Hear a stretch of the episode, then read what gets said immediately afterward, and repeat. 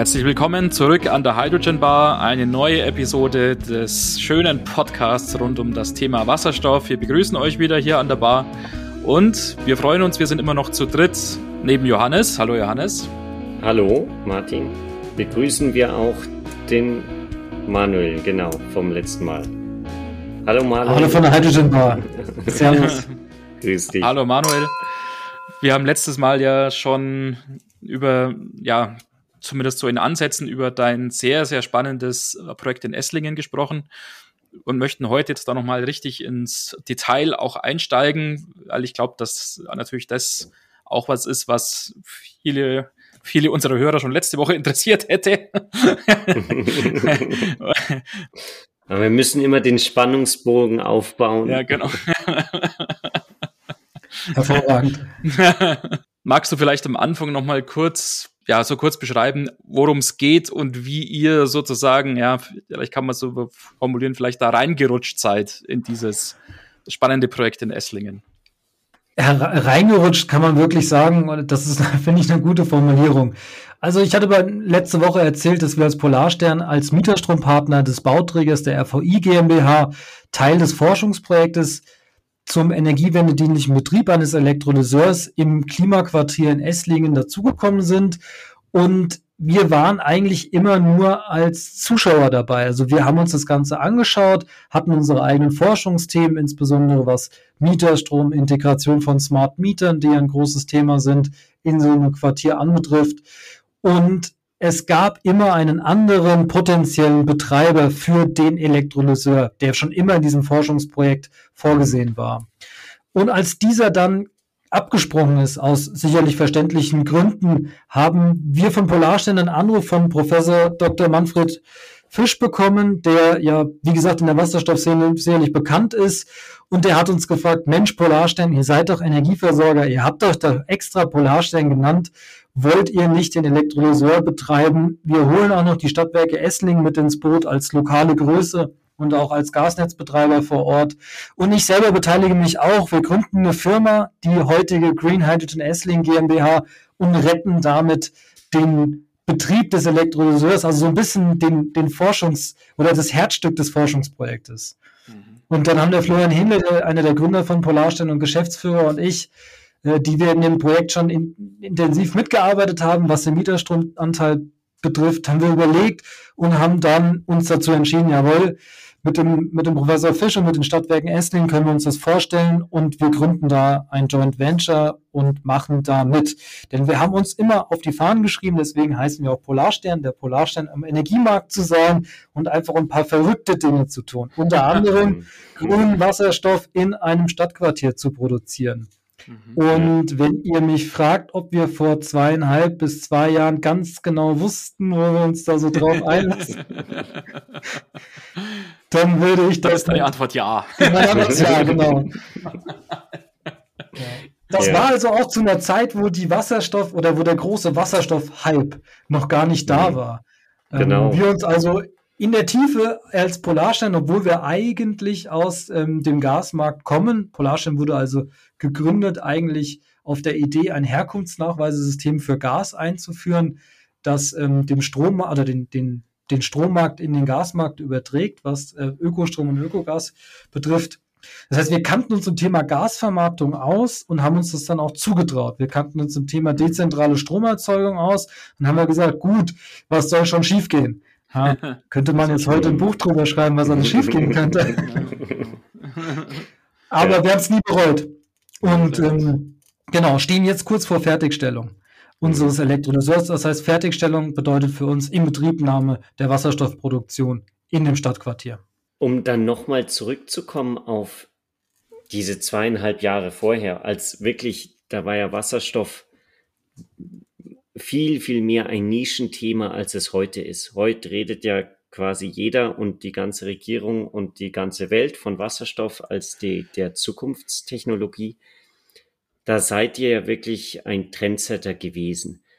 Wo habt ihr da diese, die, die Zuversicht hergenommen, dass dieser Wasserstoff, den ihr da erstellt oder herstellt, dass ihr den vermarkten könnt? Oder war da wirklich dann auch angedacht, dass der Wasserstoff sowieso komplett da in diesem Quartier bleibt und nur als, als Pufferspeicher im Prinzip hergenommen wird? Das ist ganz interessant, denn als Speicher nehmen wir den Wasserstoff eigentlich gar nicht, mhm. sondern wir nutzen den Wasserstoff in unterschiedlichen Verwertungspfaden, ähm, aber ein saisonaler Speicher für, den reinen, für die reine Stromspeicherung ist ähm, in unserem Quartier nicht vorgesehen. Mhm. Wir ähm, sind da oder ich besonders bin da auch überzeugt davon, dass für ähm, die kurzfristige Speicherung von Strommengen Lithium-Ionen-Speicher besser geeignet sind. Und die kommen auch zum Einsatz. Also die mhm. sind auch hier vorgesehen. Wir fanden von Anfang an die Idee von Power to Gas to Power sehr spannend. Und das ist ja auch so ein bisschen der Titel unseres, uns, unseres Teil des Forschungsprojektes. Also wir wollen eigentlich zeigen, dass man das Ganze mit grünem Wasserstoff erfolgreich gestalten kann. Das mhm. heißt, wir haben eigentlich mehrere Verwertungszweige für den Wasserstoff. Einmal den sozusagen die Überschrift Power to Gas to Power, indem wir Wasserstoff dann mit einem, Brennst mit einem Blockheizkraftwerk wieder ähm, in Strom und in Wärme teilen können. Wir speisen den Wasserstoff vor Ort direkt in das Gasnetz ein. Das heißt, wir haben eine, eine Gasnetzeinspeisung gebaut, auch in Zusammenarbeit mit den Stadtwerken Esslingen, die wie gesagt einmal bei uns beteiligt sind und dann auch der örtliche Gasnetzversorger sind, können also auch da den Wasserstoff einspeisen und direkt vor Ort Erdgas verdrängen. Mhm. Und dann haben wir natürlich auch noch die Chance, den Wasserstoff über eine Trailerabfüllung beziehungsweise eventuell auch über eine Wasserstofftankstelle direkt in die Mobilität beziehungsweise in die Industrie zu verkaufen. Mhm. Und das haben wir damals gesehen, die Ideen hatten wir. Wir haben gesagt, es gibt so viele Chancen, was mit dem Wasserstoff zu machen. Wir werden ja, oder wir trauen uns zumindest zu, ähm, zwei oder drei davon zu entwickeln und damit eventuell dann nicht zu viel Geld zu verlieren, um das mhm. Man sieht natürlich auch zumindest aus meiner Sicht, auch daran, äh, dass ihr ein Forschungsprojekt äh, betreibt, dass ja offensichtlich die Wirtschaftlichkeit jetzt nicht der alleine entscheidende Faktor ist, weil Mai, das kriegt man ja auch immer mit. Äh, selbst bei Power to Gas wird ja schon viel irgendwie über die Effizienz ja diskutiert. Und wenn es dann jetzt, wie du es beschrieben hast, eben nicht nur Power to Gas ist, sondern Power to Gas to Power, ist die Effizienz wahrscheinlich nochmal reduziert, wenn ich es mal so nennen darf. Und genauso auch, wenn du nennst, ja, möglicherweise eine H2-Tankstelle noch zu betreiben. Da reicht natürlich auch jetzt nicht der Wasserstoff, der dabei niedrigem Druck aus dem Elektrolyseur rauskommt. Da muss man dann auch noch verdichten und speichern und so weiter. Das heißt, Effizienz und Wirtschaftlichkeit stehen jetzt so hätte ich es verstanden, nicht unbedingt jetzt an erster Stelle bei euch. Oder ist das überspitzt formuliert und ähm, es ist doch so? Also es ist ein bisschen überspitzt formuliert. Wir dürfen natürlich, da wir alle ähm, Unternehmen aus der sozusagen aus der freien Wirtschaft sind, auch kein, kein Geld verlieren. Das heißt, gerade die zuletzt angesprochene Wasserstofftankstelle ist in der aktuellen ähm, Marktlage schwierig zu realisieren.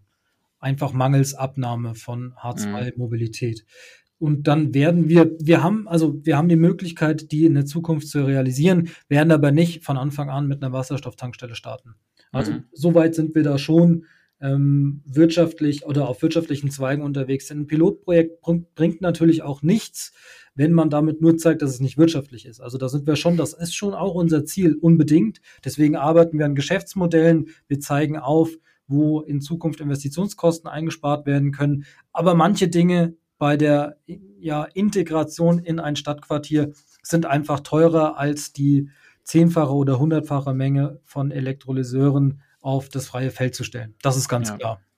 Die unterirdische Einbringung, äh, ich rufe da, dazu auf, wer schon mal mehr als ein Megawatt Elektrolyseur ähm, irgendwo weltweit in einem Projekt unterirdisch eingebracht hat, der darf sich melden. Solange sage ich auf jeden Fall, dass das weltweit das erste Projekt ist.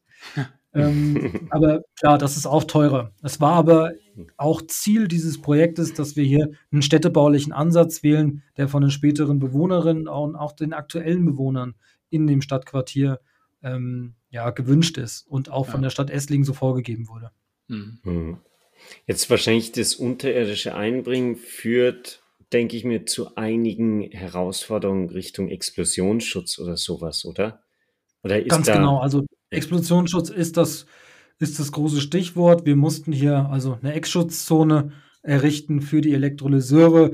Alleine auch die Einbringung in einen unterirdischen, ähm, ja, in ein, in ein unterirdisches Bauwerk ist schwierig und kostenaufwendig. Man kann dann keine Containerlösung mehr von der Stange kaufen. Mhm. Ähm, wobei so dieses von der Stange produzieren in meiner Erfahrung der Beschaffung bei den Herstellern äh, auch vorgeschoben ist.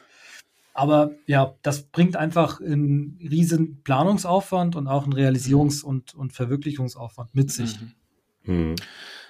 Wie sehr vertraut ihr denn eurem Elektrolyseur, wenn ich das mal so formulieren darf? Ähm, äh, seid ihr euch sicher, dass der zu jeder Zeit funktionieren wird? Oder habt ihr zumindest so als Netz oder als doppelten Boden sozusagen eine Rückfallposition über ein alternatives Stromversorgungs- und Heizsystem eingebaut?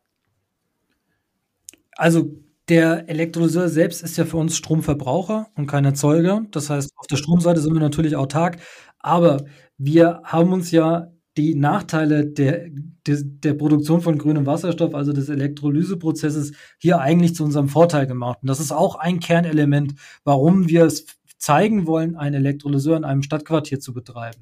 Wir nutzen die Verluste bei der Elektrolyse und die Energietechniker wissen das. Ein Großteil der Verluste im Elektrolyseprozess lassen sich natürlich in Wärme umwandeln. Also wir mhm. nutzen diese ähm, Wärme durch eine Wärmeauskopplung um das angeschlossene Wohnquartier, also den dritten Bauabschnitt dieses Quartiers Lok West oder auch Neue Weststand genannt, um den mit einem Niedertemperaturnetz ähm, mit Wärme zu versorgen.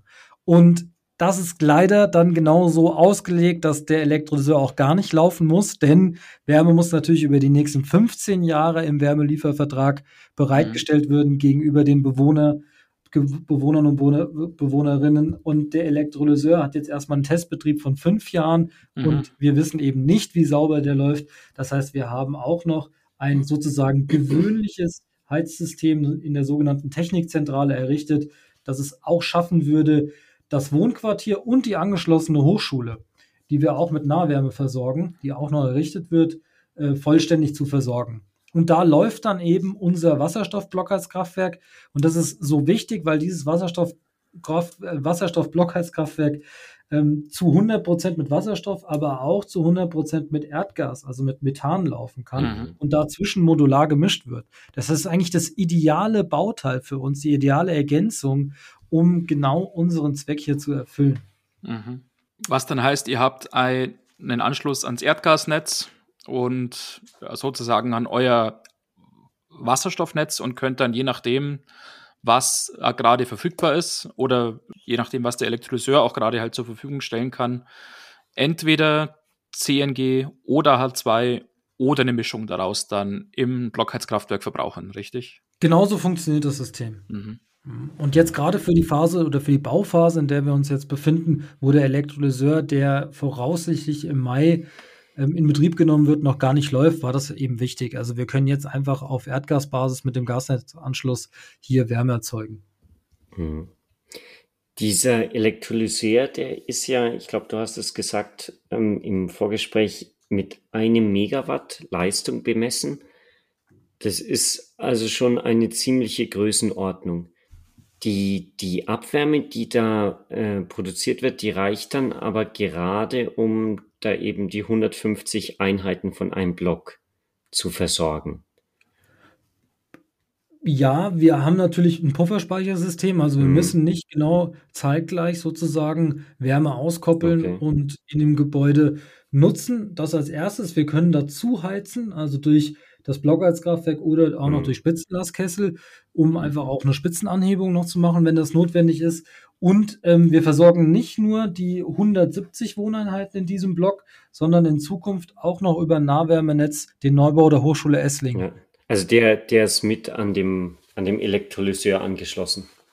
Genau, also okay. wir speisen das Nahwärmenetz mhm. direkt über den Elektrolyseur, können da aber auch aus den anderen Erzeugern noch zuheizen. Mhm. Okay. Mhm. Ja. Was ich persönlich so wahnsinnig äh, spannend und faszinierend finde, ist eigentlich die Bereitstellung des Stroms für den Elektrolyseur. Ähm, ja, wir haben es ja in der letzten Folge, in der letzten Woche schon mal kurz angesprochen, diesen, ja, willst mal sagen, irgendwie vielleicht Dreiklang sozusagen. Ihr könnt euch Strom über die Strom äh, der Börse äh, ähm, ja besorgen, über, über so ein optimiertes Einkaufssystem. Ihr könnt euch Strom über die Photovoltaik anschaffen oder halt besorgen und, ähm, und zusätzlich ja sogar noch über ein Windrad. Also wahnsinnig viele Möglichkeiten und, und, und, und äh, ein, ein tolles System, ein toller Prozess. Wie kam es denn dazu, auch das alles sozusagen gleichzeitig zu realisieren? Strombörse, Photovoltaik und auch noch Windrad. Ja, die Strombörse und die Photovoltaik, die waren im Prinzip von Anfang an da. Ähm, bei der Photovoltaik muss man tatsächlich einschränkend sagen, dass wir leider nicht die gesamte Photovoltaikleistung aus dem gesamten Quartier auf den Elektrolyseur geben können, sondern dass nur ein Teil der Photovoltaikanlagen direkt mit dem Elektrolyseur verbunden ist. Denn eine Durchmischung von Photovoltaiklieferungen im Mieterstrom in der einen Kundenanlage und auf den äh, Elektrolyseur in der anderen elektrischen Kundenanlage ist aus netzregulatorischen Gründen hier in dem Fall nicht möglich gewesen. Das heißt, wir haben einen Teil der Photovoltaikanlage, die macht direkt den Strom für den Elektrolyseur. Und ähm, ja, den Großteil des Stroms müssen wir ja tatsächlich an der Börse einkaufen. Und da ist es eben fundamental wichtig für den wirtschaftlichen Betrieb eines Elektrolyseurs, also für die, für die Wasserstoffgestehungskosten, dass man hier den Energiewende energiewendedienlichen Betrieb mit der Preisoptimierung verknüpft. Und da werden wir am Ende wahrscheinlich dran gemessen werden, wie günstig äh, wir einkaufen. Das ist ganz mhm. elementar. Und die Erweiterung dann auf weitere Erzeuger in der, in der Nähe über die PPAs kam einfach auch in der, in der Anfrage während unseres Projekt, ja, während der Projektrealisierung. Das heißt, wir sind auch noch nicht, es gibt noch keine Verträge mit diesem Windrad, aber das wird auf jeden Fall unser Ziel sein, wenn der Elektrolyseur jetzt läuft, dass wir dann auch in der Region tätig werden über die Kontakte, die wir dann auch dann über den Gesellschafterkreis haben, um da ausgeförderte EEG-Anlagen, das müssen nicht nur Windräder sein, das können ja auch äh, Freiflächen, Photovoltaikanlagen sein, eben in unsere Beschaffung mit aufzunehmen. Mhm. Mhm. Und das ist natürlich dann ein tolles Gesamtbild, denn das sorgt nicht nur dafür, dass wir regionalen Grünstrom direkt im Elektrolyseur verbrauchen, sondern äh, wir bieten dann auch eine Perspektive, um diese Ü20, also aus der EEG-Förderung rausgefallenen Anlagen wirtschaftlich weiter zu betreiben. Mhm. Mhm. Ganz großes Thema jetzt und äh, wird Mitte dieses Jahrzehnts natürlich noch einen viel stärkeren Fokus bekommen, wenn dann mhm. die mhm. großen Zubauzahlen aus der ja. Förderung fallen werden. Und da auch eine Chance für den, für den grünen Wasserstoff. Also mhm. ausgeförderte Windparks und die Produktion von grünem Wasserstoff eignen sich natürlich hervorragend in der Kombination. Mhm. Allerdings brauche ich da wahrscheinlich äh, wirklich die ausreichende Größe an, an Stromerzeugung. Ich kann jetzt nicht die, die ausgeförderte Photovoltaikanlage auf meinem Einfamilienhausdach mit einem Elektrolyseur erweitern, oder? Das, wird das wahrscheinlich auf jeden Fall auch so. zu klein sein. sein. Oder gibt es da so eine Mindestgröße, wo du sagen würdest, da könnte sich das dann lohnen? Aus deinem Gefühl heraus? Also ich bin bei Wasserstoff im Einfamilienhaus, ähm, bin ich sehr zurückhaltend. Ich denke, man sollte in, sich im an, Doppelhaus.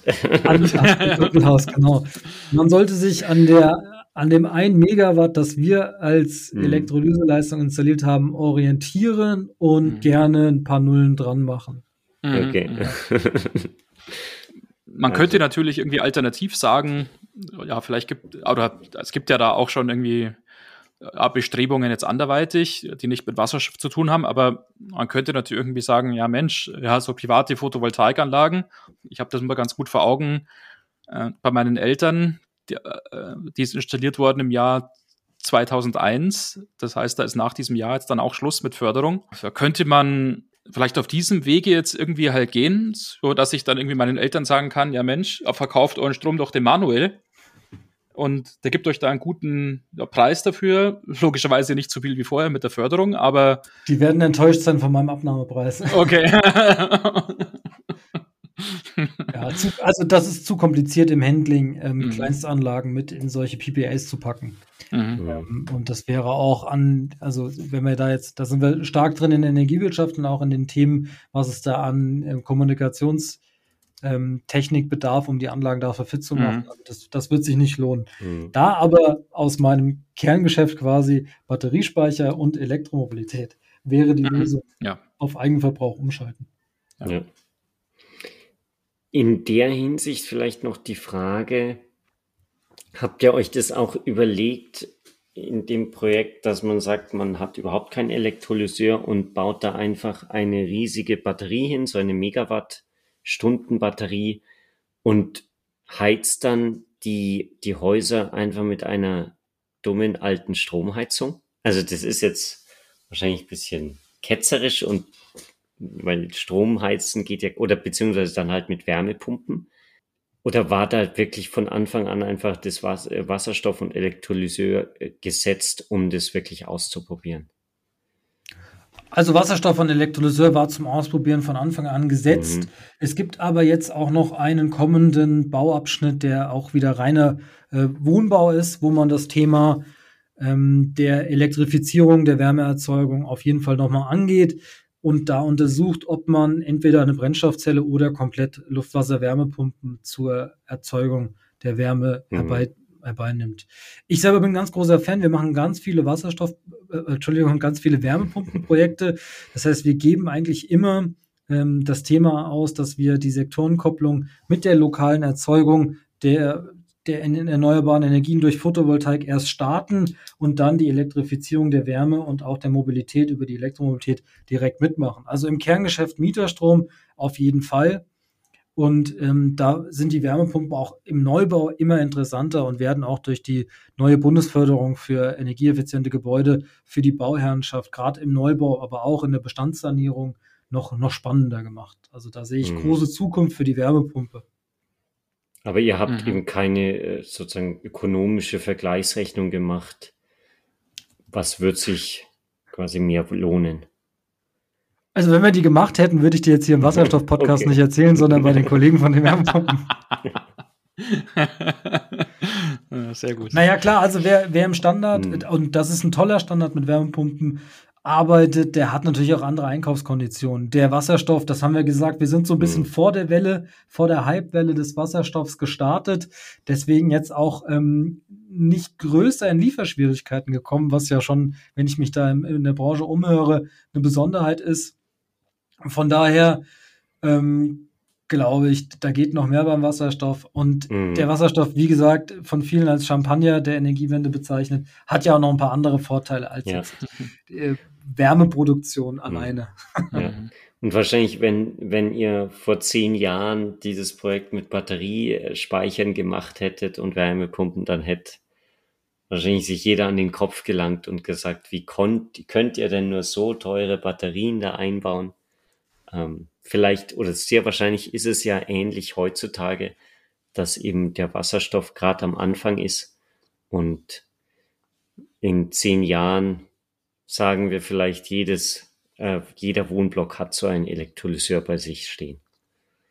Das wäre natürlich ein starker Erfolg. ähm, ich glaube immer daran, dass Technologiefortschritte viel schneller kommen, als wir das eigentlich selber erwarten können. Die Batteriespeicher und auch die Elektromobilität haben mir persönlich das gelehrt. Ich habe vor sieben Jahren bei Polarstern angefangen, ähm, wo von Batteriespeichern in Deutschland fast noch keine Rede war. Mhm. Habe dann während meines Studiums, also ich habe parallel ähm, studiert und, und hier als Werkstudent gearbeitet, zum Thema Batteriespeicher geforscht, im Bachelor- und im Masterstudium an der TU München.